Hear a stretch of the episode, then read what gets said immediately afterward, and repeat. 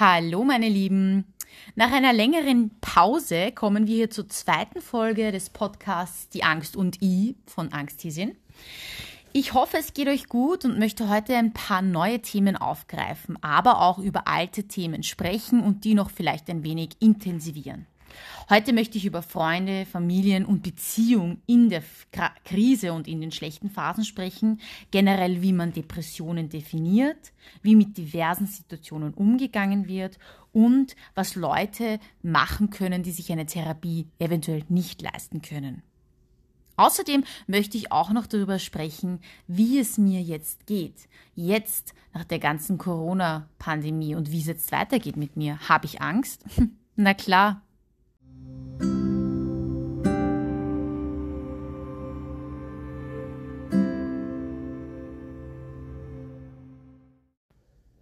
Depression.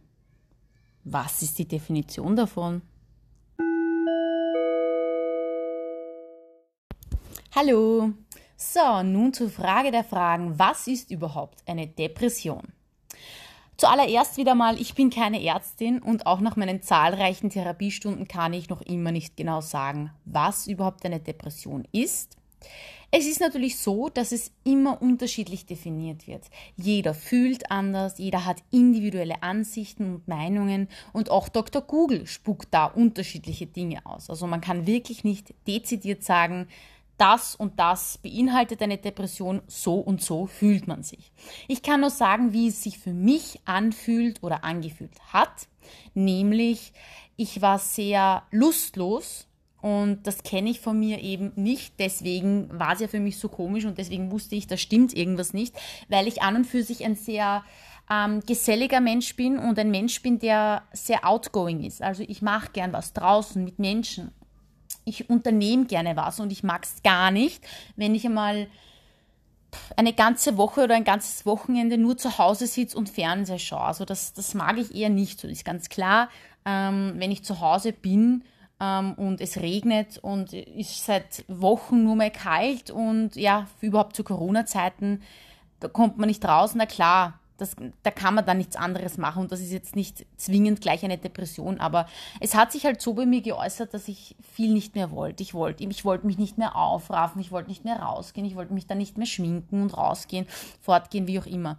Für mich war das Leben dann einfach alles in allem sehr mühsam. Also wirklich kleinste Tätigkeiten waren für mich viel zu anstrengend. Beispiel Wäsche aufhängen. Schon klar, niemand hat da großartig Bock auf Haushalt oder manchmal gehen einen diese alltäglichen Sachen einfach auf die Nerven, ja. Aber es war mir einfach alles zu anstrengend. Mir waren kleinste Wege zu anstrengend. Mir war alles zu mühsam. Ich habe alles in Frage gestellt. Warum hat das einen Sinn? Geht's? Warum sollte ich mir jetzt zum Kühlschrank was holen zum Essen? Dann, das ist alles zu mühsam und na, jetzt in die Arbeit gehen der Weg, obwohl er Viertelstunde jetzt beispiels, beispielsweise war, es ist zu mühsam, ich möchte nicht dorthin gehen, es ist zu mühsam, es war alles mühsam, ich habe alles in Frage gestellt und alles immer so negativ gesehen und das war ganz, ganz schlimm für mich, weil ich eben, wie gesagt, eine sehr aktive und ähm, ja, Person bin und eigentlich immer im Tatendrang bin. Und ja, vor allem für mich das Schlimme war auch, ich habe keinen Sinn mehr im Leben gesehen. Also wie ich gerade erwähnt habe, für mich war alles mühsam. Ich habe alles so sinnlos ähm, gesehen und ich habe mir immer gedacht, wozu?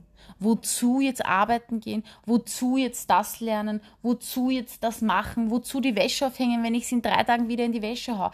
Das waren für mich so Gedanken, die ich einfach ganz, ganz stark hatte. Und für mich hat das eben alles keinen Sinn gehabt. Zum Beispiel, warum Kinder kriegen? Wenn ich dann nur Angst habe? Warum eine Beziehung eingehen, wenn ich dann nur Angst habe und verletzt werden könnte? Warum, warum, ich weiß nicht, warum, warum? Einfach warum? Warum? Weil es einfach, weil ich den Sinn im Leben nicht gesehen habe. Also es war ganz, ganz schlimm. Ich war sehr, sehr negativ und sehr pessimistisch eingestellt. Und das war auch sicher ein Grund, warum ich dann so viele Menschen eben runtergezogen habe. Also zu dem komme ich dann noch zu dieser, also zu diesen Beziehungen, Familie und Freunde. Das war sicher ein großer Aspekt, warum ähm, viele Menschen sich schwer taten, mit mir zu sein oder zu agieren, weil ich halt sicher wirklich viele Menschen overzahlt habe, jetzt einmal so lob gesagt. Und das war sicher auch ein Grund, warum da sich einige Freundschaften aufgelöst haben oder warum sie es nicht überlebt hatten, weil ich einfach, einfach so extrem negativ war. Und ja, wie ist es heute? Ja, heute ist es so, dass ich auf jeden Fall mit dieser ganzen Sache umgehen kann. Ich bin sehr, sehr stark reflektiert. Ich weiß, wie ich denke, ich weiß, wie ich fühle und ich weiß auch, dass ich meinen Gedanken nicht immer so viel Aufmerksamkeit schenken darf. Ich passe auf, dass ich nicht in negative Gedanken abdrifte, was sehr oft passieren kann. Und vor allem zur Zeit von Corona, wo es einfach wirklich eine Ausnahmesituation war und ist, ähm, kommen Ängste und negative Gedanken auf. Und das ist normal und das darf sein. Also ich würde da absolut nichts an Gedanken verdrängen.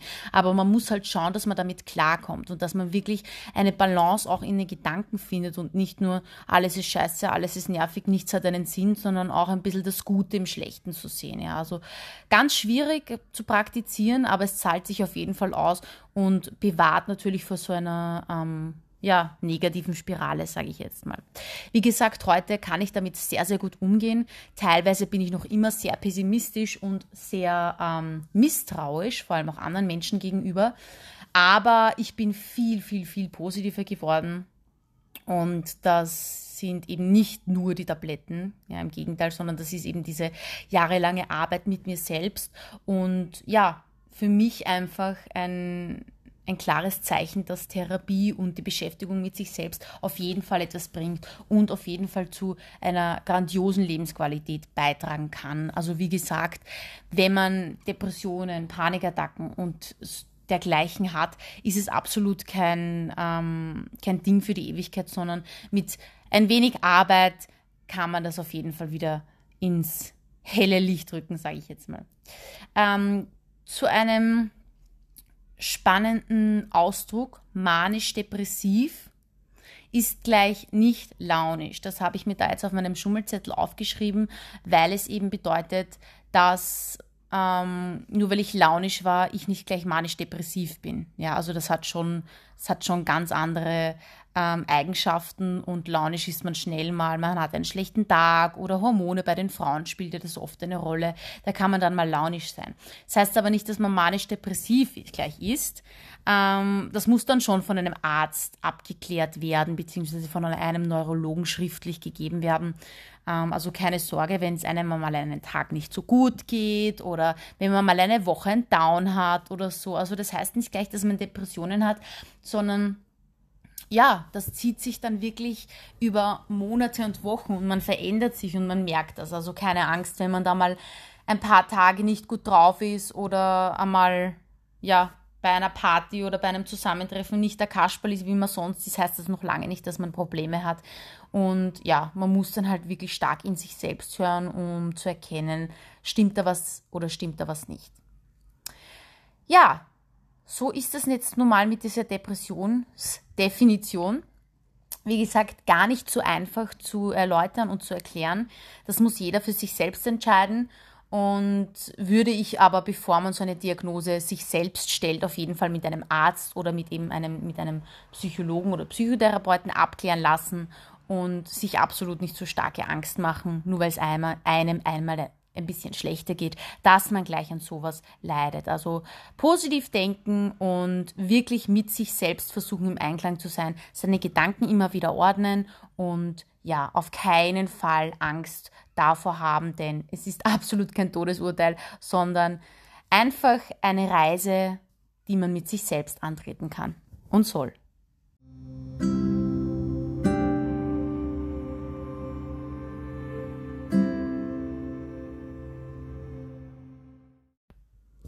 Freunde, Familie, Beziehungen in der Krise? Hallo, ein ganz entspannendes Thema erwartet euch jetzt, nämlich Beziehungen in der Krise. Wie gehen Freunde, Familie und Co mit Depressionen, Panikattacken von einem unmittelbaren Verwandten um? Zuerst mal zu meiner Familie. Ich muss dazu sagen, dass es ja leicht genetisch bedingt, glaube ich, ist, diese Depressionen und Panikattacken.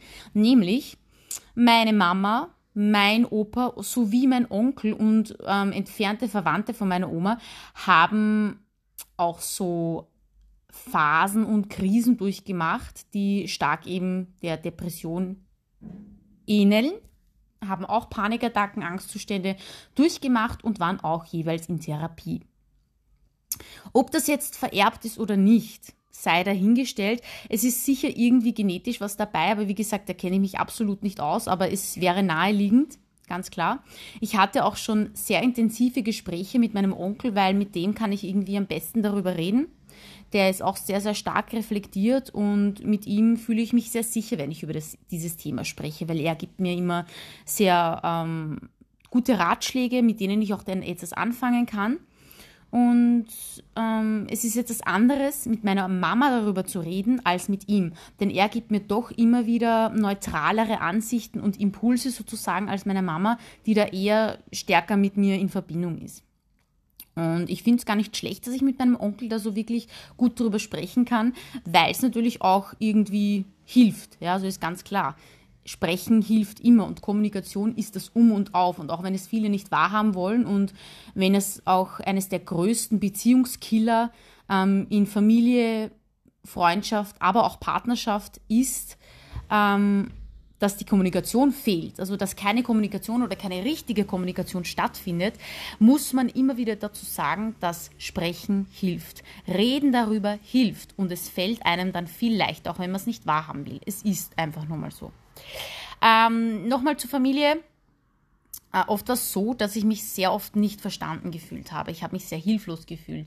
Ähm, bei diversen Familienfesten war ich immer sehr ruhig. Ich war immer oft ähm, irgendwie so launisch auch. Ja? Also ich war irgendwie in der einen Sekunde total da, Party, Girl, ich mache wieder den Entertainer vor der Family, bin wieder lustig und mache Blödsinn und dann im nächsten Moment todestraurig, betrübt keinen Plan warum. Und ja, abgesehen davon, dass ich natürlich auch nicht wusste, was abgeht, haben sich meine Verwandten, meine Familie natürlich auch ihren Teil dabei gedacht. Und meine Oma war oder ist immer sehr direkt und hat ähm, mich dann oft angesprochen, naja, was hast du schon wieder und was weinst du schon wieder, wenn ich den Tränen nah war.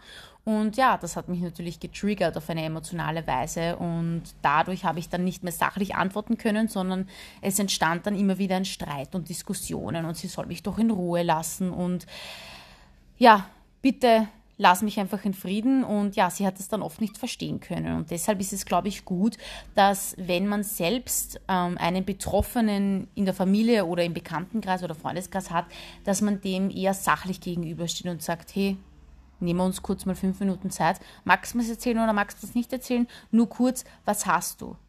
Ja, mir geht es schon wieder schlecht. Ja, gut, danke. Soll ich dich in Ruhe lassen oder magst du drüber reden? Das ist schon einmal was ganz was anderes, wie wenn man dann einfach einmal gleich so forsch hinfahren und sagt, was rärst denn schon wieder oder was hast denn schon wieder. Also das ist ganz, ganz, ganz schlecht, glaube ich, bei Betroffenen, weil es natürlich auch eine, auf einer emotionalen Basis ist. Ja. Ähm, bei Bekannten war es früher immer so, dass ich da eher distanzierter war und dann eher nicht so, ja, gleich einmal mit, dem, mit der Tür ins Haus gefallen bin und gesagt habe, dass es mir nicht so gut geht. Ähm, aber ja, viele haben das dann auch nicht verstanden. Ein bestes Beispiel ist, ich war mal in einer Skigondel mit Freunden von meinen Eltern und habe eine Panikattacke bekommen. Also manche werden das vielleicht kennen, so klaustrophobische Ausbrüche.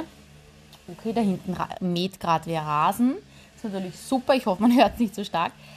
Und in dieser besagten Gondel war es natürlich eng. Man hat Skiklamotten an, es ist heiß, man ist irgendwie auf engen Raum mit, auf engem Raum mit, mit fünf bis sechs Personen. Ich habe eine Panikattacke bekommen. Und der Bekannte sagt zu mir, na was hast du, eine Panikattacke oder was? Und ich so, ja, und ich musste es dann zugeben. Es war halt sehr, sehr unangenehm, weil ich halt immer die Coole sein wollte. Ich wollte immer die Gebiete, ich habe ja nichts und so, aber das geht halt nicht. Und da hatte ich wirklich Todesangst in der Gondel. Also wirklich, ich dachte, okay, ich, ich zog aus, ich kann jetzt nicht mehr, ich muss rausspringen oder was ist, wenn ich jetzt sterbe in dieser Gondel? Ich hatte Angst.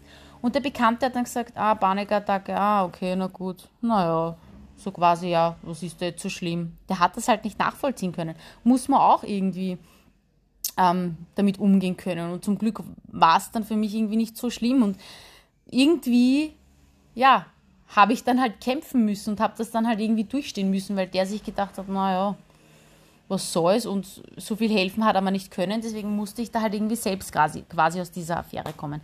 Aber ja, wie, nichtsdestotrotz, Bekannten war ich eher ein bisschen distanzierter gegenüber und habe das eben nicht gleich so erzählt.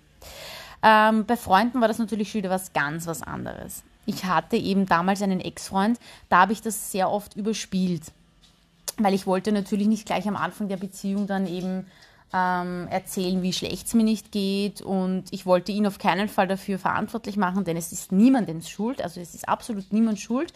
Das ist meine, mein Leben, das ist mein Ding, damit muss ich klarkommen. Und da ist niemand schuld. Und das wollte ich auch unbedingt ähm, so auch niemanden eben sagen, dass er oder sie irgendwie verantwortlich sein könnte.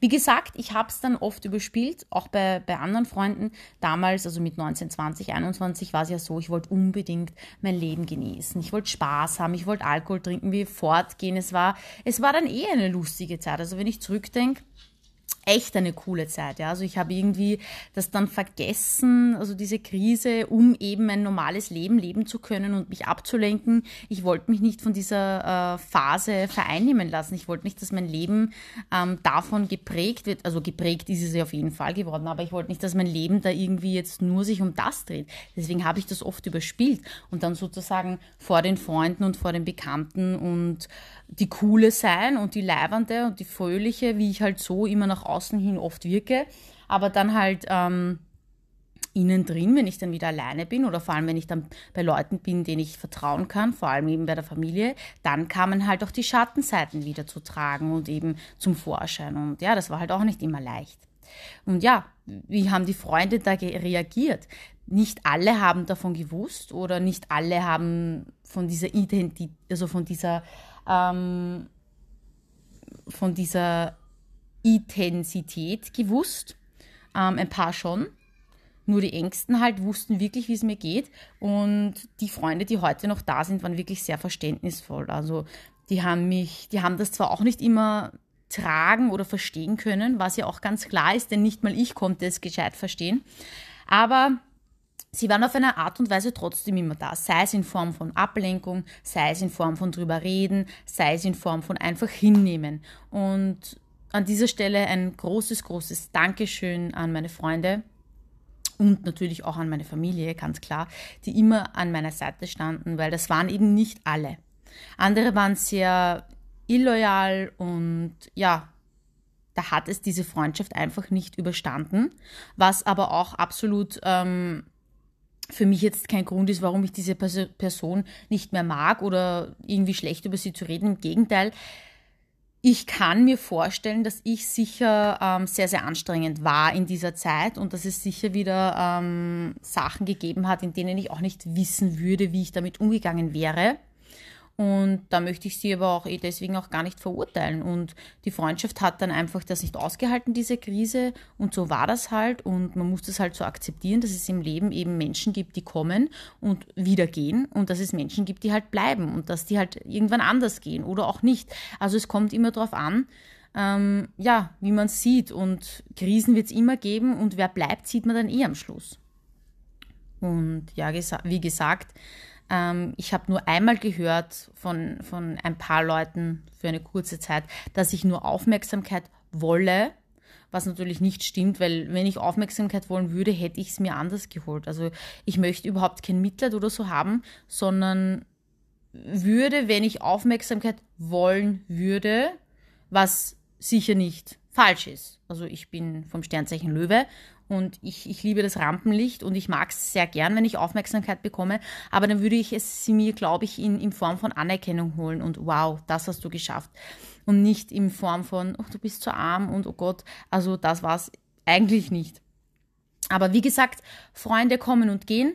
Es war mir eine Lehre und ich bin dankbar für jede und jeden, der mir in dieser Zeit beigestanden ist und auch diese, die mir ähm, oft mal ähm, die Stange geboten haben, ja, also die zu mir gesagt haben, ähm, so und nicht weiter, ja. Und das war auch okay und so ist es nun mal und dafür bin ich auch dankbar und für alle ähm, Erlebnisse und für alle Begegnungen und Beziehungen bin ich wirklich dankbar, weil sonst wäre ich nicht ich jetzt, ja. Also das muss man halt schon immer sehen kommen wir gleich dann zu Beziehungen. Also ja, Beziehungen, da bin ich immer wirklich ein, ein chaotisches Wesen und also gewesen und teilweise noch ich noch immer. Ähm, ich werde jetzt einfach nicht darauf eingehen, wie viele Beziehungen ich hatte oder wie viele Spusis oder hin und her es gab. Das ist jetzt auch nicht Thema, das steht jetzt auch nicht zur Debatte. Wir sprechen einfach davon, ähm, Männer, also ich bin heterosexuell. Das muss man ja in der heutigen Zeit schon immer dazu sagen, finde ich. Also dieses ganze LGBTQ finde ich sehr, sehr spannend, sehr, sehr gut, dass das immer wieder jetzt neu aufgeworfen wird und dass dem wirklich sehr viel Aufmerksamkeit geschenkt wird. Und daher möchte ich ähm, an alle, die mich eben nicht kennen, eben sagen, dass ich auf Männer stehe und heterosexuell bin. Durch und durch. Was auch mein gutes Recht ist, denn ja, ich darf auch so sein, wie ich will und darf auch sexuelle Vorlieben haben. Gut, nun hätten wir das geklärt, also mit den Männern, die ich hatte, sage ich jetzt einmal salopp gesagt, sei es eine Beziehung oder auch nur sonstiges, ähm, habe ich es schon auch immer wieder erzählt, weil um das komme ich, glaube ich, nicht herum. Also wenn man eine gewisse Art von Beziehung eingeht, ähm, lernt man sich ja immer wieder auch erst kennen. Und da muss man natürlich halt ein bisschen was über sich erzählen und da komme ich, da bin ich nie drum herum gekommen, dass ich davon eben erzähle, von meiner Krise und von meiner Phase und was ich halt zur damaligen Zeit geschafft und getan habe. Und die Männer haben das aber immer sehr re recht gut aufgenommen, also sich zumindest damit befasst, ähm, vor allem auch ein bisschen Verständnis gezeigt, auch wenn sie, glaube ich, nicht immer genau gewusst haben, was genau das jetzt ist oder wie genau sie damit jetzt umgehen sollen. Aber ich muss sagen, es war keiner, der irgendwie gesagt hat, oh Gott, na, mit so einem Psycho möchte ich mich nicht abgeben.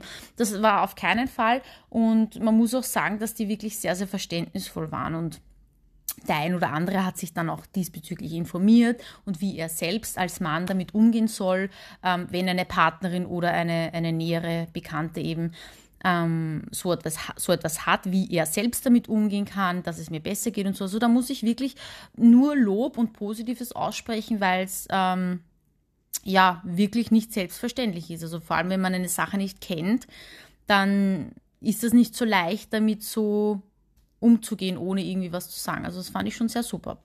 Ähm, Beziehungen, die halt tiefergehend waren, haben schon sehr oft darunter gelitten, und leiden noch heutzutage noch sehr darunter, muss ich schon sagen.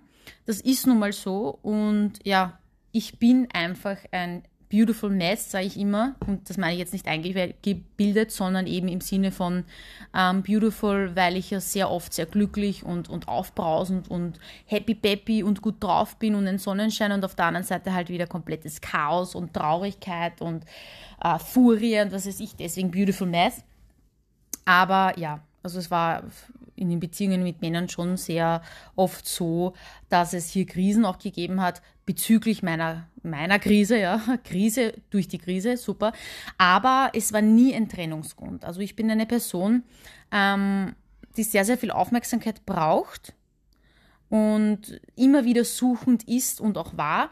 Aber diese Phase und Krise war nie ein Trennungsgrund, weder von Seiten der Männer noch von Seiten mir. Also dann habe ich es auch äh, nach einer Zeit sehr gut umgehen können mit dieser Krise und diesbezüglich war nie ein Trennungsgrund, das möchte ich auch immer nur dazu sagen. Also es muss nicht unbedingt sein, dass man beziehungsunfähig ist, nur weil man Depressionen oder Panikattacken hat. Im Gegenteil, man kann auch durch eine Beziehung dann vom anderen immer wieder lernen. Sei es gute Sachen oder nicht so gute Sachen, aber lernen ist auch nicht immer nur Gutes. Also man sagt ja auch immer Lessons learned und das ist dann auch nicht immer ein Happy End. Aber ja, so ist es nun mal. Was kann ich sagen zu dem zu der Situation heute. Heute rückblickend jetzt auf die letzten sechs, sieben Jahre, äh, Wahnsinnsreise, wie gesagt. Und mittlerweile möchte ich es wirklich in die Welt hinaus posaunen, was ich durchgemacht habe. Und das klingt jetzt so schlimm, weil es gibt Menschen, die haben viel, viel Schlimmeres durchgemacht als ich. Aber wir sind jetzt bei diesem Thema eben und deswegen sage ich durchgemacht. Und ja, Familie, Freunde, Bekannte wissen jetzt alle, wie es mir ging und was ich jetzt quasi da alles in diesem Podcast aufarbeite, wissen Sie auch mehr oder weniger. Ähm, ich stehe nun über sehr vielen Dingen. Ich gehe mit dem ganzen Thema sehr offen ähm, um und ich bin das klingt jetzt vielleicht blöd, aber ich bin froh, ja, dass ich diese Krise, diese langwierige Krise durchmachen musste, weil sie mir wirklich äh, persönlich auch geholfen hat, persönlich zu wachsen. Ja, also sie hat mir geholfen, wirklich ähm, als Mensch und als Person wirklich reifer zu werden. Und ja, manchmal muss man eben durch schlimme Zeiten gehen, damit man stärker rauskommt. Das ist ganz klar, das ist ein, ein Gesetz der Natur. Und ich fühle mich heute wirklich so stark wie noch nie zuvor. Und das ist halt wirklich ein Gefühl, das kann man gar nicht beschreiben. Und wo, was ich auch sagen muss, ist, dass ich sehr, sehr viel Zuspruch bekommen habe ähm, von Leuten, die sich meinen Podcast schon angehört haben, aber auch von Menschen, ähm, die, denen ich halt so Step by Step meine Geschichten und so erzählt haben, habe und die eben ungefähr eine Ahnung haben, wie es mir gegangen ist oder äh, was ich da alles dagegen oder dafür gemacht habe. Und ja, ich gebe sehr, sehr gerne Tipps und kann immer wieder nur betonen, dass es eben gut gemeinte Tipps sind und auf keinen Fall ärztlich bestätigte. Aber ich denke mal, ich würde mich freuen, wenn ich in so einer Situation wäre, also dass ich gerade am Anfang stehe mit diesen Panikattacken und, und, und Depressionen und dann wer wäre, der mir ein bisschen was darüber erzählt und wie es ihm geht und was er dagegen gemacht hat und so. Also ich würde mich freuen und deswegen mache ich auch diesen Podcast. Nun, in der nächsten Session sozusagen möchte ich ganz kurz darüber sprechen, was man eben als Betroffener oder als Freund von einem Betroffenen machen kann, um diesen Freund ähm, ein bisschen Mut zu machen und ihm ein bisschen, ja, Rückhalt zu geben.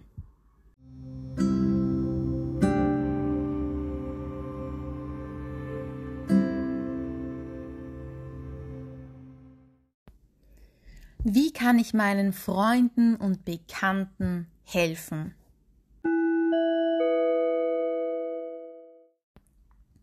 So, hallo zur nächsten Folge. Hier möchte ich, wie gesagt, ein bisschen erklären, wie man als Nahestehende von einem Betroffenen, der gerade Depressionen und Panikattacken, Angstzustände und so weiter mitmacht, wie ich dem am besten beiseite stehen kann. Wie kann ich ihm helfen? Wie kann ich irgendwie versuchen, mit ihm drüber zu reden? Wie kann es unsere Freundschaft stärken und wie kann sie es vor allem auch überleben. Das ist ja nicht immer so. Wir wissen alle, Freunde kommen und Freunde gehen und vor allem in einem gewissen Alter ist es nicht so, dass man sagt, okay, das sind Freunde fürs Leben. Es gibt nämlich oft Freunde, mit denen geht man nur fort oder mit denen hat man nur Spaß. Dann gibt es nur Freunde, die kennt man halt, weil man sie schon so lange kennt und deswegen ist man mit ihnen befreundet. Und es gibt ganz, ganz verschiedene, viele Arten von Freunden. Und da muss man halt auch im Laufe seines Lebens schauen, wer hält auch in Krisen zu mir. Und ja, ein guter Freund von mir hat mir den Tipp gegeben, über das zu sprechen, wie man eben damit umgeht, wenn ein Freund an so etwas leidet. Und ja, das habe ich mir natürlich gleich zu Herzen genommen und ihm gesagt, danke, dass du mir das gesagt hast, weil das ist wirklich ein wichtiges Thema. Weil, wie gesagt, oft kennen sich ja also nahestehende Personen gar nicht aus, wie sie in so einer Situation mit den Betroffenen umgehen sollen. Zuallererst ganz wichtig ist, dass man loyal bleibt und respektvoll. Das ist ganz wichtig. Also sollte ein Freund, eine Freundin, eine Schwester, ein Cousin, ein Bekannter, weiß ich nicht wer, der euch was bedeutet, mit so einer Sorge zu euch kommen oder ihr kriegt mit, okay, da stimmt was nicht. Ganz wichtig ist einmal mit Respekt dem Menschen gegenüberzutreten und mal sachlich zu fragen, was ist los? Dir geht's nicht gut, ich habe dich beobachtet, mir fällt auf, das und das ist anders. Geht's dir eh gut? Das muss gar nicht peinlich sein. Und auch wenn man so eher, ähm, vor allem die Burschen sind ja oft so, da kommt man öfters einmal mit dem Schmäh und da ist man dann nicht so emotional und so, aber oder Bromance, ganz ehrlich. Man, li man liegt, liegt sich auch in den Armen und freut sich und, und oft sieht man das ja so bei den Burschen und so, ja, so Bromance, ja. Und da kann man ja auch mal fragen, Herr Bro, wie geht's dir? Warum bist du gerade so schlecht drauf die letzten Wochen? Ich merke da, da passt irgendwas nicht. Das finde ich stärkt eine Freundschaft. Das ist weder peinlich noch irgendwie gefühlst du so allein noch irgendwie, äh, was weiß ich, unmännlich. Im Gegenteil, ja. Also ich finde, das ist ein, eine absolute, ein absolutes Zeichen von Reife und von, von Liebe und das wäre einfach, ich, ich hätte mich so gefreut, wirklich. Wenn wer mal ganz offen zu mir kommen wäre und sagt, gesagt hätte, Sarah, bitte, was ist mit dir los? Komm her, red mal. Was hast du? Was, was ist denn? Und dass man da halt loyal bleibt und sagt, ich höre mir das jetzt mal an und du kannst mir immer deine Sorgen erzählen und vor allem eben, dass man sagt, okay, ich, ich stehe hinter dir. Ich stehe hinter dir, du kannst mit jedem Blödsinn zu mir kommen. Und das ist halt ganz wichtig. Und sollte man zu Beginn dann eventuell abgeschaselt werden, sage ich jetzt einmal, oder eben ein bisschen zurückgewiesen werden, weil der Betroffene eben nicht darüber sprechen möchte, würde ich es nicht unbedingt als Ablehnung bezeichnen, sondern einfach, okay, der weiß selber nicht, was mit ihm los ist, deswegen reagiert er jetzt ein bisschen emotional und reagiert vielleicht ein bisschen anders, als man es sich erwartet hätte. Weil man muss bedenken, dass der Betroffene, der an Depressionen oder sonstigem leidet, natürlich auch schwer mit seinen Emotionen umgehen kann und vielleicht auch selbst Angst davor hat, ähm, sich zu äußern oder sich vielleicht zu outen und zu sagen, mir geht seit Wochen nicht gut, das ist ja auch nicht so leicht. Wer sagt das schon gern von sich? Man sagt gern, hey, mir geht's so gut, mein Leben ist leer und es ist alles super. Naja, gib einmal zu, dass du was nicht, dass du die leichtesten Sachen nicht schaffst. Das ist schwierig. Aber wichtig ist es halt als Freund, ähm, der Person klipp und klar klar zu machen, dass äh, er da ist für ihn. Also, dass egal was passiert, er hinter ihm steht. Und das, glaube ich, gibt der Person dann schon sehr, sehr viel Stärke und sehr viel Sicherheit. Ja. Und ja, einfach wichtig, glaube ich, wäre, dass man zumindest, wenn die Freundschaft oder was auch immer diese Beziehung ist, einem was wert ist mit diesem Betroffenen eben, dann glaube ich, ist es wichtig, dass man selbst auch kämpft und wirklich geduldig an der Sache ist. Und wenn das dann über zwei Jahre geht und es hat sich nichts verändert, sorry, Kühlschrank, immer wieder reden und nicht gleich die, die Flinte ins Korn werfen, no, dass man nur einfällt, der Spruch. Nicht gleich die Flinte ins Korn werfen und wenn man zweimal ähm, sich trifft und der Freund war nicht gut drauf, dass man dann gleich die Freundschaft beendet. Das ist ganz wichtig, weil es gehört nun mal zum Leben dazu, dass man Krisen überwindet. Und ja, manche Freundschaften schaffen es vielleicht nicht, aber die besten Freundschaften schaffen es und kommen viel, viel stärker zurück. Also ich kann immer wieder nur sagen, eine Krise zeigt die wahren Gesichter von einem Menschen. Und wenn diese Krise überwunden wird, ist man so viel stärker miteinander verbunden. Das kann man gar nicht in Worte fassen, das kann man sich gar nicht vor Augen halten, weil das ist einfach so ein, so ein geistiger, seelischer, spirituelle Verbindung, die dann einfach nach einer Krise, die überwunden worden ist und wenn man es geschafft hat, klarerweise, ähm, die dann da ist. Und sicher kann es dann auch zu Beziehungsproblemen kommen. In welcher Beziehung jetzt auch immer, in der Freundschaft, in der Familie oder auch in einer Partnerschaft. Aber ich glaube trotzdem, dass wenn man zusammen eine Krise schafft und die Personen dann nach wie vor sich lieben, unter Anführungszeichen, sage ich jetzt einmal, dann macht das schon viel mit den Menschen, also viel Positives. Ja. Und ich habe auch die ein oder andere schlechte Erfahrung mit Freundschaften gemacht, die es eben nicht überlebt haben und das tut weh. Das tut weh, das tut zusätzlich weh. Und Menschen, die dann eben an, an Depressionen leiden, machen sich dann auch viele Gedanken drüber, warum ist das jetzt meine Schuld? Ich bin ein schlechter Mensch. Was, was, was ist dieser Dämon in mir, der quasi meine Beziehungen zerstört? Dass man eben das verhindern möchte, wäre halt nicht schlecht als Freund. Und das finde ich halt immer wieder gut, wenn man da immer einen Rückhalt hat. Und ja, was man auch immer wieder nur sagen kann, dieses Geheimrezept sozusagen ist reden, reden, reden. Ja, also Kommunikation ist das Um und Auf und dass man rausholen hilft. Und auch wenn es keine Therapie ist, weil wer, niemand ist ein Therapeut, ja, sage ich jetzt einmal fast niemand, aber niemand kann irgendwie der, der Person helfen. Die muss schon selber aus dieser Krise, aus diesem Loch, aus diesem Sumpf rauskommen, ja. Aber man kann beistehen. Man kann beistehen und sagen, du, du kämpfst gerade mit dir, du machst gerade eine Phase durch, aber ich kann dich nicht aus dem Sumpf rausziehen, aber ich stehe neben dir und halte die Hand. Und sich das einmal so sinnlich und bildlich vorzustellen, finde ich, ist schon so, das, das, das löst in mir so ein tolles Gefühl aus, weil es ist so eine, eine, eine, ein Zeichen von Stärke und Loyalität, dass ich das gar nicht glauben kann. Ja? Also das wäre wirklich eine große Tat. Ja? Also so kann man wirklich Betroffenen beistehen als Freund oder auch als Familie. Ja, wichtig ist aber dabei halt auch, dass man sich nicht selbst runterziehen lässt. Das ist natürlich das Um und Auf. Ja. Man kann, es kann schnell mal passieren, dass, wie gesagt, ich habe sicher vorher in dieser Phase, wie vorher schon erwähnt, Freunde auch zart und das war nicht immer so leibernd und so. Aber wichtig ist beistehen aber selbst gesund distanziert zu sein, dass sich selbst nicht runterzuziehen lassen. Und ja, die Freunde oder eben die betroffenen Freunde zu einer Therapie zwingen, geht natürlich nicht. Also der Betroffene muss es dann schon selbst wollen. Aber ja, Tipps und Tricks und sich darüber informieren ist nie schlecht. Und wie gesagt, Kommunikation, das Um und Auf, dann kann es jede Beziehung schaffen.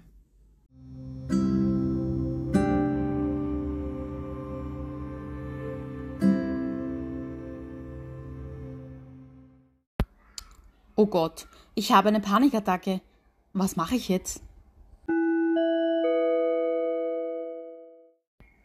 Panikattacken kommen meist sehr plötzlich und aus dem Nichts. Man wird nicht vorbereitet und man hat eigentlich in der Situation keine Möglichkeit, sich irgendwie zu wehren. Das ist auch gar nicht gut. Man sollte es einfach zulassen, auch wenn es wirklich sehr, sehr schwierig ist. Ich möchte euch in dieser Session ein wenig äh, erzählen, wie die Symptome bei einer Panikattacke bei mir speziell aussehen, wie sich das anfühlt in meinem Körper und was für Gegenmaßnahmen ich treffe. Symptome ähm, sind ganz unterschiedlich bei Panikattacken. Also es heißt nicht, dass wenn ich solche Symptome habe, dass ein anderer genau das gleiche hat und diesbezüglich dann eine Panikattacke diagnostizieren kann. Wie gesagt, wie alles im Leben ist doch die Panikattacke und Angstzustände sehr, sehr unterschiedlich. Bei mir hat sich das immer so geäußert, dass äh, ich eine beeng, ein beengtes Gefühl in der Brust hatte und auch immer so einen Druck am Herzen. Also ich habe mir dann immer so zwischen die Brust gegriffen und habe irgendwie geschaut, okay, was ist da, warum ist da so ein Druck oben? Und ich habe auch immer, wie man in den Filmen oder von sich selbst vielleicht auch oft kennt, sich das Leiberl oder das Kleid oder was auch immer so ein bisschen herumgezupft, weil ich immer dachte, okay, das befreit mich irgendwie von dem Gefühl der Enge. Aber ja, das ist einfach alles nur vom Kopf. Also wie gesagt, in der Panikattacke passiert dem Körper nichts, denn der Körper ist auf Hochtouren, auf Hochbetrieb und das ist wirklich ein Tipp, der mir wirklich geholfen hat in, in der schwierigsten Zeit, denn ich war damals bei einer Therapeutin und habe eben meine Symptome geschildert und habe natürlich ihr erzählt, dass ich immer wieder Todesangst hatte, weil zusätzlich zu den Symptomen hatte ich immer diese Angst, dass ich jetzt umfliege und dass ich tot bin und dass es jetzt aus ist und dass ich jetzt sterbe und das war's jetzt. Und ich dachte immer, das ist wirklich ähm, eine körperliche Krankheit. Aber es ist wirklich alles nur vom Kopf.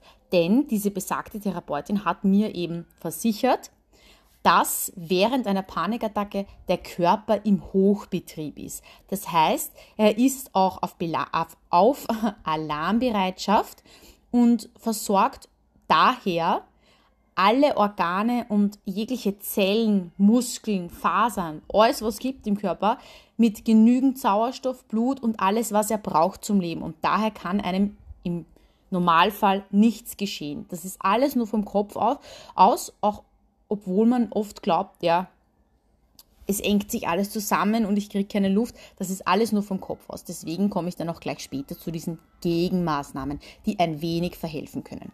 Nochmal kurz zu den Symptomen. Wie gesagt, ein beengtes Gefühl in der Brust. Ich musste mir immer aufs Herz greifen und auf die Brust greifen und schauen, okay, ist da eh nichts und kriege ich eh noch Luft und das war irgendwie ganz, ganz schlimm. Ja. Also ich kann nur froh sein, dass ich äh, keine Panikattacken habe seit Corona, wo man immer die Masken tragen muss in öffentlichen Verkehrsmitteln und sonst auch wo. Also ich glaube, das erschwert das Ganze noch immens. Äh, außerdem wo haben diese Panikattacken immer stattgefunden? Wenn ich jetzt zurückdenke, ich glaube, die erste Panikattacke hatte ich, glaube ich, schon mit 18 oder so in der Schule. Da hat es halt einen Lehrer gegeben, der hat einfach etwas in mir ausgelöst. Und ich kann es nicht erklären, ich weiß nicht, was es ist. Es war eine sehr, sehr stark dominante und autoritäre Person und der hat mich irgendwie unterschwellig, ja, das ist jetzt irgendwie, das klingt jetzt alles schon wieder sehr spirituell und so, aber der hat mich unterschwellig irgendwie so dazu gebracht, dass ich irgendwie nicht mehr wusste, was ist und dann bekam ich keine Luft mehr und ja, musste mich am Boden legen. Niemand hat gewusst, was mit mir los ist, ja. Und das war dann schon die erste Panikattacke jetzt im Nachhinein, also zurückblickend, ja, erkenne ich das. Und der hat mir irgendwas in mir getriggert, mit dem ich halt nicht klarkomme, mit dem ich mich zu wenig auseinandergesetzt habe in meinem, in meinem Unterbewusstsein. Vielleicht war es diese Strenge, die er hatte oder diese Macht, die er über mich hatte, weil er war wirklich eine sehr, sehr strenge Lehrperson. Und ja, vielleicht hat er mich da irgendwie unterschwellig beleidigt oder irgendwas in mir ausgelöst, wo ich schon seit meiner Kindheit zu kämpfen hat. Also das ist jetzt wieder ein anderes Thema natürlich, dieses ganze Therapiezeugs, was man da eben, wo man seine Kindheit und so aufarbeiten muss. Im Nachhinein alles klar bei mir, aber damals mit 17, 18 habe ich natürlich noch nicht gewusst, ja, was genau da jetzt abbrennt. Aber ja, da habe ich mich dann eben am Boden gelegt, die Füße auf den ähm, Sessel und die anderen Schulkollegen wussten gar nicht, was abgeht. Der Lehrer, nur by the way, war ein ziemliches, ja, eh schon wissen und hat sich eigentlich wenig drum geschert und hat gefragt, naja, warum weinst du denn jetzt und warum, was hast du denn jetzt, was, was hast was kriegst du jetzt keine Luft? Also, ja, kennt sie gar nicht aus, egal, um das geht es jetzt gar nicht. Aber, wie gesagt, diese Atemnot und diese Beengung in der Brust waren für mich typisch für die, für die Panikattacken. Außerdem hatte ich oft ähm, einen leichten Schwindel, aber jetzt nicht, dass ich irgendwie, dass sich die Welt um mich herum dreht, sondern ähm, auch ein bisschen verbunden mit Realitätsverlust. Das heißt, ich habe irgendwie die Menschen um mich herum nicht mehr so wahrgenommen, wie ich sie sonst wahrnehme, sondern eher so, puh, okay, warum stehen die jetzt da? Und also es ist sehr, sehr schwer zu erklären. Es hat sich schon ein bisschen alles gedreht, aber nicht so, dass man jetzt so Karussell-Feeling hat oder so, das nicht. Und was bei mir auch stark vertreten war, ist eben diese Ungeduld. Zum Beispiel, wie ich vorher schon erwähnt habe, kamen ähm, Panikattacken oft bei mir ähm, auf, wo ich in den öffentlichen Verkehrsmitteln war, wo viele Menschen um mich herum waren. Ich kann mich noch gut an Situationen am, am Floridsdorfer Spitz in Wien erinnern. Und ja, einfach die, die Zeit, wo ich auf die U-Bahn oder auf die Straßenbahn, auf den Bus oder allein Banalitäten, ja, auf die Ampelgrünphase gewartet habe. Und da kam eine Ungeduld in mir auf und eine Panikattacke. Ich, ich weiß es nicht warum, warum ich dann so ungeduldig war oder, oder was, was, das, was das heißt für mich, für mein Leben oder für meine Psyche, warum ich dann so ungeduldig war, das weiß ich nicht. Aber es kam auf jeden Fall immer in diesen Situationen auf. Außerdem auch, wenn zum Beispiel die Straßenbahn ähm, einfach stehen blieb, weil Ampel oder weil Station oder weil Stau, wie auch immer. Stau gibt es nicht bei der Straßenbahn, fällt mir gerade auf, aber, aber ja, wie auch immer, es kamen dann panische Gefühle in mir auf. Ich weiß nicht warum, vielleicht weil, weil es einfach dieser, dieser Fluss nicht mehr weiterging, weil man einfach stehen blieb. Vielleicht hatte ich irgendwie unterbewusst davor Angst, aber auf jeden Fall war das auch ganz, ganz schlimm für mich. Und ich habe natürlich auch schwitzige Hände dann gehabt und musste immer mein Handy parat haben. Also das war das Aller, Allerwichtigste. Es ist, glaube ich, eh normal in der heutigen Zeit, also für mich zumindest, leider Gottes, dass man eben immer sein Handy dabei haben muss, weil man eben schon eine gewisse Abhängigkeit hat. Zum Beispiel, weil einfach immer irgendwie was sein kann und man braucht sein Handy, um ähm, jemanden mitzuteilen. Ja, also das ist auch ein großer Faktor, der bei mir immer sehr wichtig war. Ich musste immer mein Handy dabei haben, weil ähm, ich einfach die Sicherheit hatte, okay, falls was ist, ich kann sofort wen anrufen. Ich kann sofort anrufen, die Mama, weiß ich nicht wen, meinen damaligen Freund, Freundin, wie auch immer.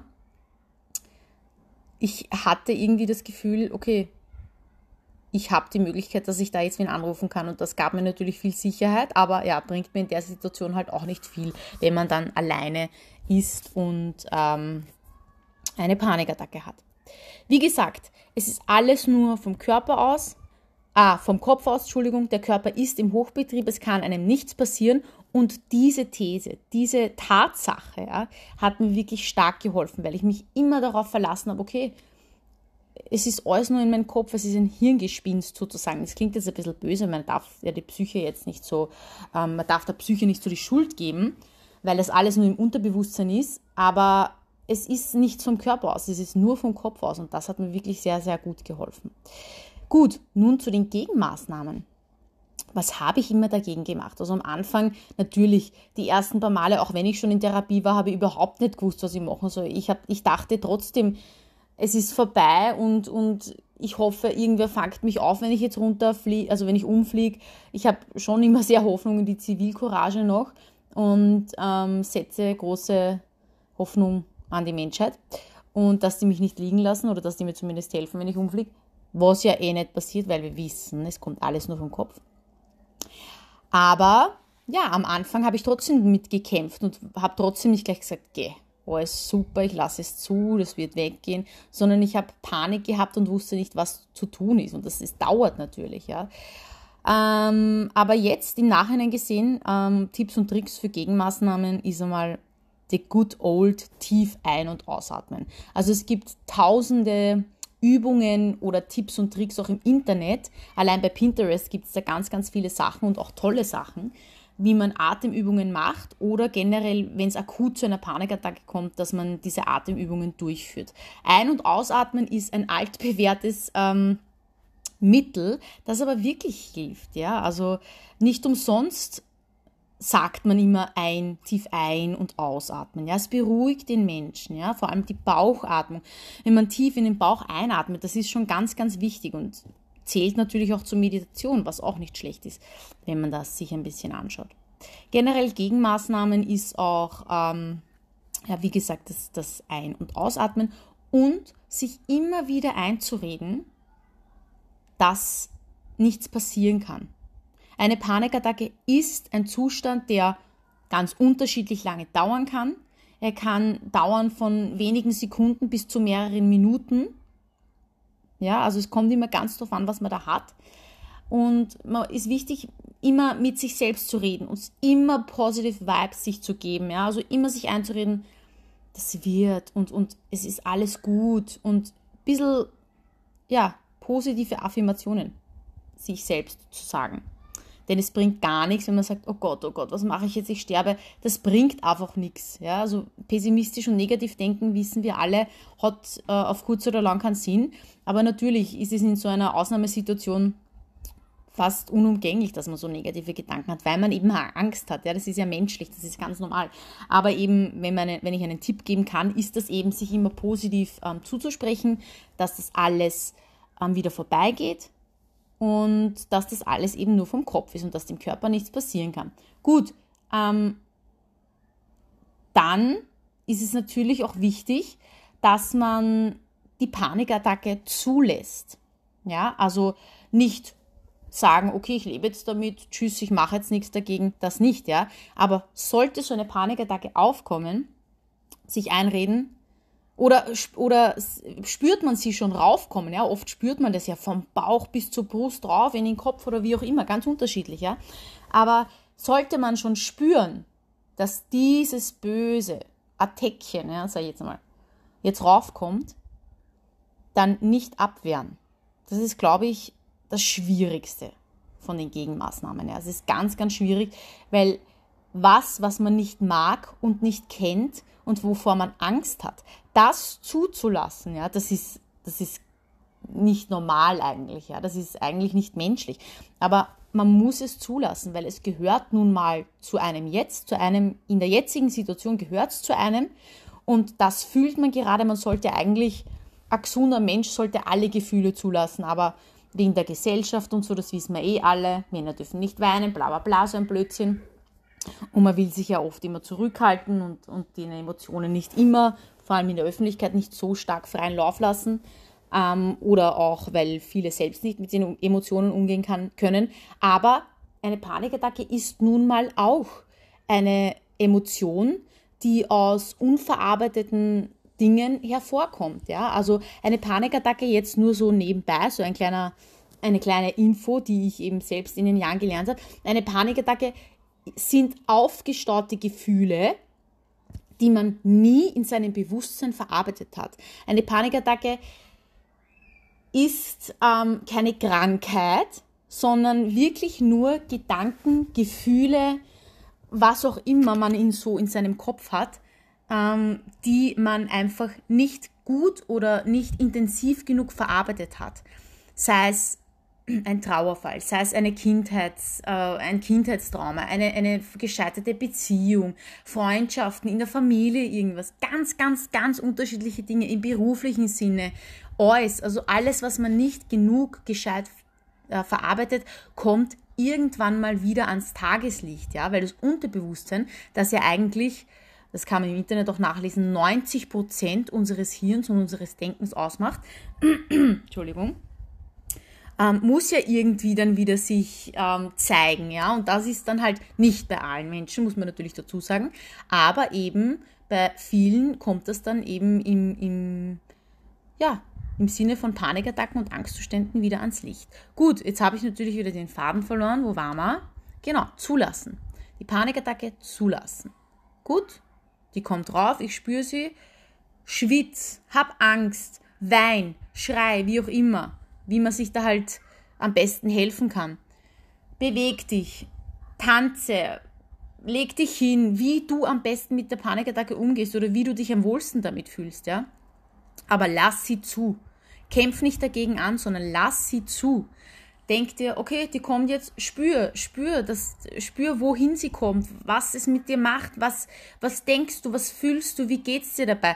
Das sind dann alles so Beobachtungen, mit denen man dann irgendwie besser damit umgehen kann, weil dann weiß man ja schon, was es ist, ja. Also man, alle Dinge, die man zum ersten Mal macht, die sind beim ersten Mal nun mal schwer bzw. ungewohnt. Und wenn man das aber beobachtet, wie es einem geht, dann kann man das immer besser wieder dann, ähm, ja, handeln, sage ich jetzt einmal. Und daher zulassen und einfach schauen, was tut das mit meinem Körper. Und dann kann man dann immer besser wieder arbeiten mit der Panikattacke. Und dann wird es Step by Step immer wieder besser.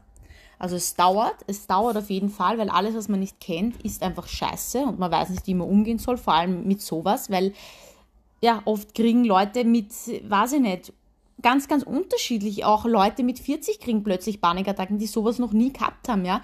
Und dann ein erwachsener Mensch, der so hilflos ist oder sich so hilflos fühlt, erklär mal einem, okay, lass es zu und beobachte dich. Naja, der wird sagen, gut, ich habe mein ganzes Leben ähm, schon beobachtet, ich bin selbstständig, ich brauche keine Hilfe, ja, oh ja. Bei sowas muss man eben wieder lernen, sage ich jetzt einmal, ja. Ja, heftig lang jetzt wieder geredet, aber es gibt noch einiges äh, zu besprechen. Ich habe von einem guten Freund ähm, den Tipp bekommen, dass ich vielleicht auch ein wenig erläutern soll, wie es so ist, wenn man in einer depressiven Phase einen Scheißtag hat, ja. Was tun dagegen, ja? Wie umgehen damit? Oder auch, ja, wenn dunkle Gedanken aufkommen. Dunkle Gedanken, das sage ich immer, ähm, waren bei mir persönlich ähm, Suizidgedanken und wirklich auch Gedanken, die ich am liebsten gar nicht aussprechen würde, aber trotzdem sehr offen damit heute umgehe. Ähm, gut, kommen wir jetzt zu dem Tag, dem Scheißtag, ja, also wenn man wirklich in einer Krise, in einer depressiven Phase ist und man wirklich einen schlechten Tag hat, wo man Beispiel Hausnummer zwei Panikattacken am Tag, man ist total traurig und schlecht drauf und alles läuft irgendwie den Bach runter. Was tun dagegen? Ja, ganz schlimm, naja, heftig. Aber man muss es auch zulassen. Das Leben ist leider ein Auf und Ab. Und um diese Ups, ja, also um diese guten Zeiten, diese Hochs im Leben genießen zu können, müssen wir auch wissen, was die Tiefs sind. Ja, das klingt jetzt alles so, wie wenn ich da der große Guru werde, das Leben erfunden hat. Nein, aber im Laufe der Zeiten habe ich es auch einfach immer wieder spüren können, ja. Und die Scheißtage, ich wollte sie auch sofort wegschmeißen. Ich wollte, dass die Stunden einfach wie Minuten vergehen, aber es geht nun mal einfach nicht. Man muss sich da durchkämpfen. Man muss in einer Krise oder eben an so einem besagten Tag, der eventuell in, in, in depressiven Phasen öfter vorkommen wird, man muss immer wieder aufstehen, ja. Also auch nicht umsonst das Zitat, wie heißt das? Fall 7, Stand Up 8, irgendwie so. Also das trifft es eigentlich genau je öfter man umgeschmissen wird und je öfter man dann wieder aufsteht, desto stärker kommt man zurück. Ja? Oft muss, müssen solche Krisen sehr wehtun, damit man eben wachsen kann. Ja? Man sagt doch nicht umsonst, dass man eben aus guten Tagen weniger lernt als aus schlechten Tagen. Das ist nun mal einfach so und das ist im Leben so. Und wenn man das mal durchgemacht hat, dann wird mir das jeder bestätigen können. Und wie gesagt, ich fühle mich jetzt auch viel, viel stärker nach diesen schlechten, nach dieser schlechten Phase, weil ich einfach weiß, okay, ich kenne mich jetzt ein Stück besser und kann ein Stück besser mit schwierigen Situationen umgehen und mir dabei helfen. Also es gehört nun mal zum Leben.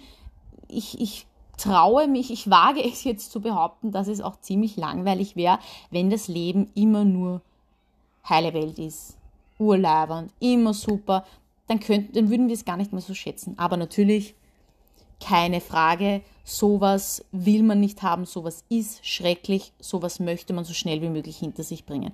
Aber ich kann euch nur, dir oder euch nur raten, dass wirklich schlechte Tage ähm, zur Persönlichkeitsentwicklung dazugehören und dass sie einen nur stärker machen. Gut, dunkle Gedanken. Ganz, ganz, ganz schwieriges Thema für mich. Hatte ich zum Glück, muss ich sagen, nicht wirklich ähm, oft oder stark. Aber es gab trotzdem Tage, wo ich wirklich ähm, an Selbstmord gedacht habe oder auch an generell ähm, an die Angst, dass ich die Kontrolle verliere und mir etwas antue. Ja, also ich habe auch schon mit, mit einigen anderen bekannten Verwandten geredet, die an Panikattacken und Depressionen ähm, gelitten haben oder noch immer leiden. Und die haben mir diesen Kontrollverlust von sich selbst auch ähm, erläutert. Und die haben mir eben genau das Gleiche erzählt wie ich jetzt gerade, nämlich, dass sie Angst hatten, dass sie die Kontrolle über sich selbst verlieren, dass sie komplett austicken und sich oder jemanden anderen was antun. Und aus meiner Erfahrung wird das nicht passieren. Ich weiß nicht, warum man solche Gedanken oder warum manche solche Gedanken haben und warum die aufkommen. Aber es ist nun mal so. Aber man hat dann, glaube ich, eh viel zu viel Angst, sich selbst was anzutun. Das ist ein ganz, ein ganz, ein, ein ganz ein heikles und schwieriges Thema, weil wir alle wissen, dass Depressionen ähm, ein großer, also dass viele Menschen sich ähm, aufgrund Depressionen ähm, auch selbst umbringen und das ist ganz, ganz schlimm und ich kenne auch einige, wo das leider so war und auf das möchte ich auch jetzt nicht näher eingehen, weil das ist wieder eine Nummer größer, denn in meinem Podcast geht es eigentlich jetzt nur darum, wie ich mit Panikattacken umgehe und wie man das eben ein bisschen lindern kann. Sollten solche dunklen Gedanken aufkommen, ist es natürlich allerhöchste Zeit, dass man sich einen Therapeuten und einen Neurologen aufsucht. Das heißt jetzt nicht, Achtung, bitte aufpassen, das heißt nicht, dass man psychisch gestört ist, dass man jetzt wohl in die Baumgartner Höhe kommt und ähm, ja, dort sein Leben lang verbringt. Im Gegenteil. Gedanken, ich möchte gar nicht wissen, was manche Menschen für Gedanken haben und die aber, denen es aber gut geht, ja. Also Gedanken ähm, sind nicht immer die Realität. Ja? Also es, ist, es gibt viele Zitate, die ich mir auch sehr zu Herzen nehme. Zum Beispiel, glaube nicht immer das, was du denkst. Ja? Also der Kopf spielt oft ähm, kleine Streiche mit einem und es das heißt absolut nicht, dass du, wenn du suizidale Gedanken hast, dass du ähm, gleich selbstmordgefährdet bist. Ja? Aber trotzdem unbedingt einen Therapeuten oder Psychologen oder einen Gespräch, eine Gesprächstherapie aufsuchen, denn das ist natürlich ein Zeichen, dass es dir nicht gut geht und dass du da unbedingt was dagegen tun musst. Ja, also das würde ich dann schon, das wäre dann schon höchste Eisenbahn zu diesem Zeitpunkt. Aber wie gesagt, ich mag da nicht zu viel Angst machen, da muss jeder, der das hat, natürlich irgendwie durch. Und ja, am besten Hilfe suchen und da ist wirklich der Zeitpunkt, wo man sich selbst sagen soll, puh, alleine und mit meinem Kopf funktioniert es vielleicht jetzt nicht mehr. Deswegen wäre es vielleicht nicht schlecht, wenn ich mir Hilfe, in welcher Art auch immer, suche. Äh, eventuell, was man dagegen machen kann, gegen solche dunklen Gedanken. Auf jeden Fall mal der Klassiker, Ablenkung suchen. Ablenkung in Form von, ich treffe mich mit einem guten Freund, ich treffe mich mit Menschen, die mir gut tun, die mich ablenken, über die ich mit, mit denen ich vielleicht über andere Dinge auch sprechen kann. Ähm, vielleicht auch so meditationsmäßig was, vielleicht Beruhigungsmusik oder etwas tun, das mich selbst beruhigt. Das ist bei jedem Menschen auch unterschiedlich, ja. Also einfach auf sich selbst hören, was, wie würde ich mich wohlfühlen. Die einen sporteln, die anderen machen sich einen chilligen TV-Abend, die anderen gehen in die Therme, ja. Also das, aber so akut kann man zum Beispiel sich hinsetzen, kurz meditieren, kurz tief ein- und ausatmen oder mit einer, mit einer lieben Person sprechen, wenn es gerade keiner in der Nähe ist oder ganz, ganz unterschiedliche Sachen, ja. Ähm, und wenn es halt wirklich gar nicht mehr geht, dann auch ähm, über das Thema sprechen, offen und ehrlich mit einer Person natürlich des Vertrauens, weil wenn ich jetzt irgendeinen Fremden sage, ich habe Angst, dass ich mich umbringe, naja, die Panik bricht dann natürlich auf beider Seiten auf. Die Polizei oder die Rettung wird vielleicht sogar verständigt. Also das würde ich nicht unbedingt machen, aber vielleicht eine Person erzählen, der, der man sich anvertrauen kann. Und dann ja in nächster Folge halt auf jeden Fall die Therapie schildern. Ähm, wie es einem geht. Also wie gesagt, abschließend nochmal, solche dunklen Gedanken, wie ich sie immer nenne, kommen auf. Die kommen, ich, ich wage zu behaupten, dass die bei 90 Prozent der Menschen mit oder ohne Panikattacken, mit, mit oder ohne Depressionen mal aufkommen. Und äh, jeder geht damit anders um, aber das ist absolut kein Grund, warum man sich jetzt einweisen lassen sollte oder dass man glaubt, man ist psychisch komplett hinüber. Gar nicht, sondern das ist normal. Das ist normal und das wird einem auch die Therapeutin oder der Therapeut, wer auch immer, wieder, immer wieder sagen. Und das gehört nun mal dazu zu so einer Krise. Und ja, muss man auch durchstehen. Lange, lange, lange Rede, kurzer Sinn. Geht es dir schlecht, lass es kurz zu, aber versuche dir mit positiven Gedanken immer wieder einzureden, dass du das schaffst und dass du das, dass du da stärker rausgehst. Hilfe holen ist absolut kein Tabu. Hilfe holen ist in diesem Fall sehr wichtig für dich selbst denn du musst nicht alles alleine schaffen im Leben. Auch wenn du der größte Survivor bist, der bis jetzt alles alleine geschafft hat, manchmal braucht man andere Ansichten und manchmal braucht man eben eine dritte und vierte Hand, die einen auffängt. In diesem Sinne hoffe ich, hat es euch gefallen. Gefallen, das klingt ganz, ganz blöd. Ich hoffe, in diesem Sinne, es hat, es hat weitergeholfen. Und sollte es noch Punkte geben, die der ein oder andere gerne näher erläutert haben möchte, bitte zögert nicht mir zu schreiben. Und dann schaue ich mir das Ganze an und werde das auf jeden Fall in meine nächsten Folgen mit einbauen. Danke.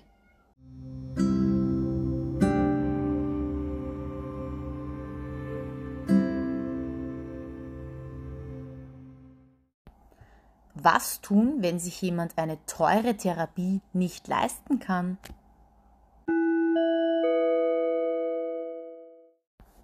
Ein ganz, ein ganz ein wichtiges Thema möchte ich jetzt ansprechen. Ich habe vor kurzem mit einer Ex-Arbeitskollegin und Freundin, die jetzt im Sozialbereich tätig ist, ein intensives Hin- und Herschreiben, sage ich jetzt einmal, weil Corona-bedingt war es anders nicht möglich, ein intensives Hin- und Herschreiben gehabt, das mir aber sehr viel Aufschluss gebracht hat. Also ich predige ja immer sozusagen, dass man eine Therapie machen soll, eine Gesprächstherapie hilft ähm, und in Kombination mit ähm, Medikation schafft man es aus so einer Krise, welche auch immer man hat. Ich predige immer, such dir einen Therapeuten, such dir Hilfe, sprich, Kommunikation ist das Wichtigste. Ja, das stimmt. Ich stehe immer noch dahinter. Aber diese eine Frau, Freundin, Ex-Arbeitskollegin hat mir da sie auch Erfahrungen damit gemacht hat, ähm, beziehungsweise hat mich gefragt, was Menschen aber tun, die sich eine Therapie nicht leisten können. Ich muss ja nochmal sagen, dass ich mir, ohne Mitleid einzuholen zu wollen oder sonst irgendwie was, ich habe mir, glaube ich, ja, 90 Prozent meiner Therapie eigentlich selbst bezahlt, immer. Und wie gesagt, das waren schon tausende Euros. Aber das war meine Entscheidung für mich und vielleicht war ich da einfach zu begeistert, sage ich jetzt mal, von dieser Therapie oder habe mich zu stark darauf verlassen. Und, aber ich wollte es einfach. Es war meine Entscheidung. Ich habe das Geld dafür investiert. Andere investieren es halt anderswo. Aber ich habe diese, dieses Geld in meine Gesundheit, in meine psychische Gesundheit investiert und das war es mir wert, jeden Cent. Und ich möchte gar nicht wissen, wie viel ich bis jetzt schon zahlt habe, aber es war sehr viel und es ist aber okay, weil jetzt bin ich da, wo ich bin und das passt so für mich. Aber es gibt natürlich auch Menschen, die ähm, eventuell nicht so gut betucht sind, sage ich jetzt mal. Ja, also ich habe ein normales Leben, ich verdiene keine 10.000 im Monat, aber mir geht es gut. Ja, ich habe einen Job, ich hatte immer einen Job, ich habe eine Familie, die mich auch unterstützt ich habe keine Kinder oder ich habe sonstige Zahlungen nicht, die ich eventuell nur für mich ausgeben würde. Mir geht es gut. Ich kann mich absolut nicht beschweren. Aber es gibt eben auch Menschen, ich möchte gar nicht sagen in einer sozialen Unterschicht, sondern einfach denen es finanziell eben nicht so gut geht.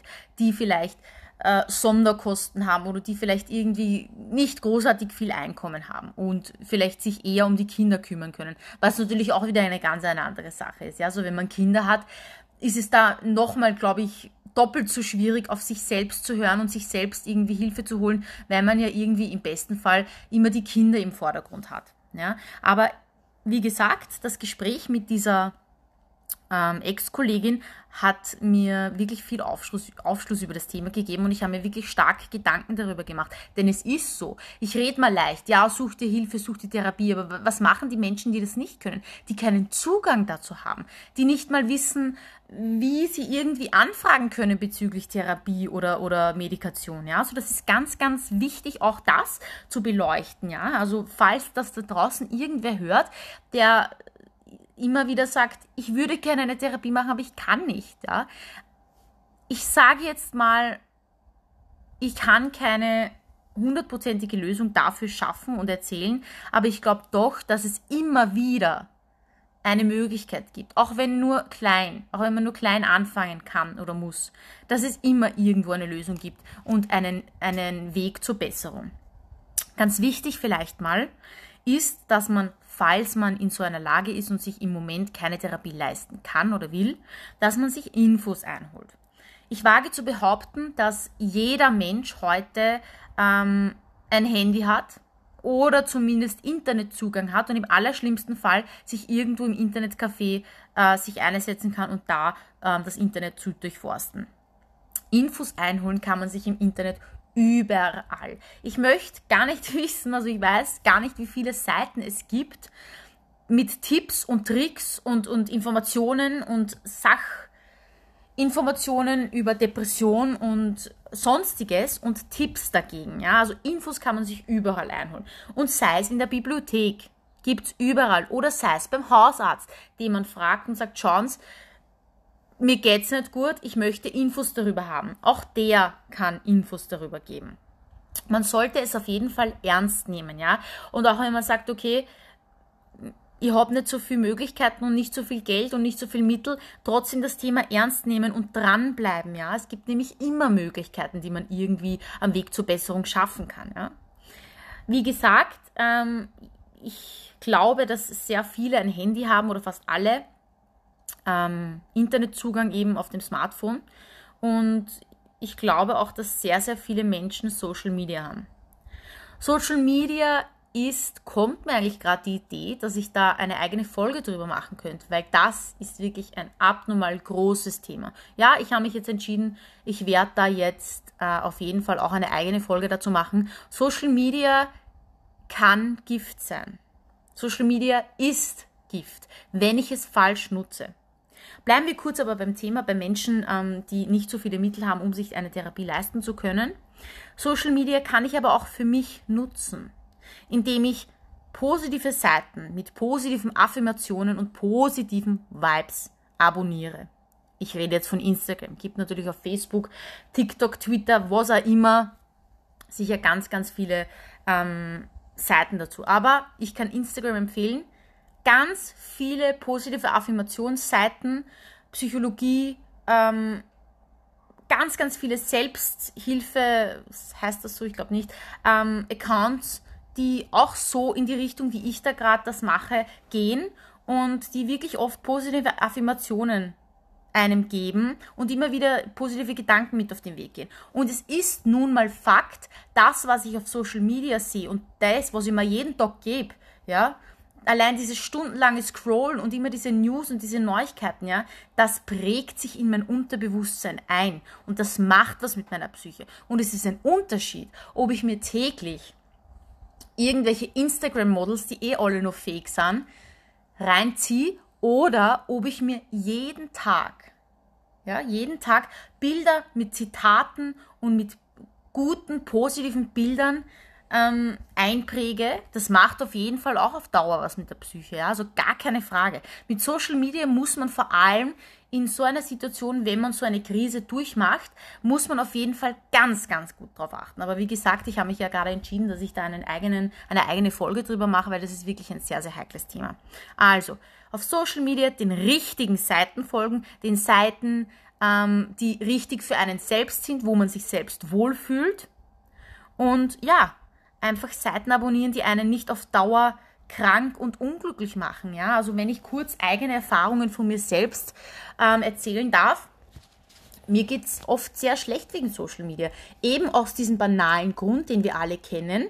Man schaut sich die Stories durch, ist natürlich neugierig, wer macht was, wo ist wer, mit wem ist wo wer, wer hat wieder was Neues, wer bla bla bla. Und man postet auf Social Media fast gänzlich nur Sachen, die lustig und gut sind. Ich bin da nicht anders. Ich poste auch nicht an einem schlechten Tag, dass ich, weiß ich nicht, gerade dreimal geweint habe und mein ganzes Leben hinterfragt habe. Ich poste auch nicht die lustigen Sachen, wo es mir gut geht und wo ich mich gerade wohlfühle. Und das ist nun mal so. Der Mensch möchte sich von seiner besten Seite zeigen. Und ja, das ist ganz normal, aber man darf sich davon eben nicht blenden lassen. Auch von den ganzen Fotos. Mir geht's immer oft sehr schlecht, wenn ich diese ganzen Mädels sehe. Perfekt gestylt, perfektes Foto. Und ich mir immer denke, oh, was hast du für einen tollen Körper? Wie schön bist du eigentlich? Und 700 Likes auf ein Foto, oder? Ist jetzt übertrieben, aber extrem viele Likes. Und ich denke mir, ich bin da weniger wert.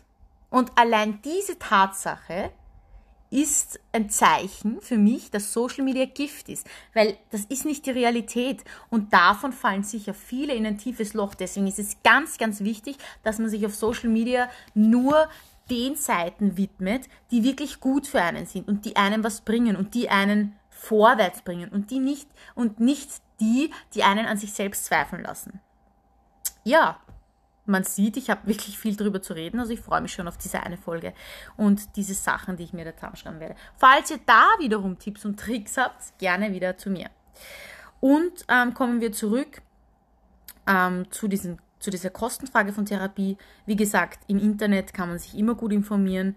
Ähm, und ich glaube, wenn man sich selbst, wenn man anfängt, ähm, sich auf sich selbst zu achten, dann ist das immer gut. Also wenn ich einmal in mich selbst höre und mal schaue, okay, wie geht's mir und wann geht's mir wo gut und wann geht's mir wie, wo, wann nicht gut, dann ist das immer schon ein guter Anfang. Und ja, einfach diese Basics, die man eben auch kennt, um auf seine Psyche zu achten. Das ist einfach wieder diese Banalitäten, die man eh immer kennt. Raus an die Luft, in die Natur, bisschen Bewegung machen, auf seine Ernährung achten und damit meine ich jetzt nicht, nimm ab, mach Diät oder was auch immer, weil das würde ich dann raushören aus so einer Message. Nein. Auf seine Ernährung achten heißt auf seinen Körper hören. Was braucht mein Körper? Wenn ich jetzt Bock auf eine Schokolade habe, esse ich die Schokolade. Ja, na und? Wenn ich jetzt Bock habe, in die Luft rauszugehen, umso besser. Luft, Natur ist immer wieder gut für die Psyche. Ähm, generell das tun, was einem selbst gut tut, auch wenn es oft schwierig ist mit Kindern und Arbeit. Einfach diese Basics, die man, die man unter anderem eben auch im Internet findet, ähm, damit eben auch auf seine Psyche achten. Und vielleicht auch wichtig, wenn man ähm, Bezugspersonen hat, das ist ja Gott sei Dank noch gratis, Freunde und Familie, Bekannte, wie auch immer, wenn die einem zuhören, vielleicht auch einmal da seinen Ballast ablassen, aber halt nicht zu viel, ganz normal, mal antasten, mal probieren wie nimmt der oder die das auf. Aber wie gesagt, reden hilft immer. Sich das von der Seele zu schreiben, auch fällt mir gerade ein. Ich führe sehr oft Tagebuch oder so Mantras, wo ich dann einfach wirklich immer ähm, meine Gedanken reinschreibe und, und auch das, was ich erreichen will in meinem Leben oder das, ähm, wie es mir gerade geht. Und allein die Tatsache, dass ich das niederschreibe, sei es mit dem Bleistift auf ein Blatt Papier oder am Laptop, auf Word, ganz egal, ich habe meine Gedanken niedergeschrieben. Ich habe sie schwarz auf weiß abgelegt. Das ist auch wieder ein, ein so ein bisschen ein, ein Zeichen von Loslassen oder von Verarbeiten. Und das ist, kann nie schlecht sein. Also ich glaube, jeder hat einen Stift und Papier zu Hause. Ein bisschen seine Gedanken aufschreiben, kostet nichts, ist gratis und ja, hilft aber enorm auf Dauer. Ja. Und was auch eventuell noch ähm, eine Möglichkeit ist, habe natürlich ich auch genutzt, sich ein bisschen zu informieren, wie es ausschaut mit der Krankenkasse. Also ich kenne auch ein paar ähm, ältere Personen, sage ich jetzt einmal, die eben erst im, im, fortgeschrittenen Alter mit, mit Panikattacken und Depressionen zu kämpfen hatten, die natürlich dann auch wieder sozusagen von vorne anfangen mussten. Und ja, da ist natürlich die Krankenkasse oder beziehungsweise jetzt im Allgemeinen der, der Staat Österreich, der Sozialstaat Österreich, ähm, ja, eventuell eine Hilfe. Ja, also es kann schon sein, dass der ein oder andere dann ähm, ja, von der Krankenkasse. Ich weiß jetzt ehrlich gesagt nicht genau, wie das ist mit der österreichischen Krankenkasse. Ich weiß noch, ich war bei der Wiener Gebietskrankenkasse und bei der BVA. Die Wiener Gebietskrankenkasse hat mir genau nichts zahlt, aber die gibt es ja, glaube ich, nicht mehr. Und die BVA hat mir dann, glaube ich, 40 Prozent zurückgezahlt oder waren es 40 Euro? Auf jeden Fall so irgendwie. Und ja, 40 Prozent oder 40 Euro, wie auch immer, ist halt nicht nichts. Ne? Und das kann einem schon sehr helfen. Also ganz wichtig, eventuell mal da informieren, wie das ausschaut. Vielleicht mit dem Arzt, mit dem Hausarzt Rücksprache halten, zum Neurologen, der kostet auch nichts. Und es gibt auch, muss man auch betonen, es gibt auch ähm, Therapieplätze von der Krankenkasse, ja, also so ist es nicht, die gänzlich von der Krankenkasse bezahlt werden, ja, also es ist nicht gleichzeitig Gesprächstherapie eine teure Angelegenheit, sondern kommt immer darauf an, ob man privat geht oder zum Kassenarzt. Aber ich denke mir, wenn man sowas hat, ich würde, wenn ich keine Mittel hätte, aber die Möglichkeit habe, zu einem Kassenarzt zu gehen, zu einer Kassentherapie, dann würde ich das annehmen. Besser als nichts, denke ich mir. Aber so denkt halt jeder anders. Aber einfach kurz gesagt, wieder mal zusammenfassend, in so einer Situation auch wenn man nicht genug Geld hat oder nicht viel Geld dafür hat, heißt es nicht, dass diese Situation aussichtslos ist. Das heißt nur, dass ich irgendwie äh, auf einen anderen Weg irgendwie dahin kommen kann, soll, muss. Ja, es gibt immer wieder eine Lösung und alleine sich das immer wieder einzureden, gibt einem enorm Kraft. Ich hoffe, ich konnte denjenigen, die sich das anhören, helfen, beziehungsweise neue Ansichten auf das Thema geben und wiederum hier sollte es da Feedback, Tipps und Tricks, was noch angesprochen werden sollte, geben, bitte zögert nicht, mich zu kontaktieren.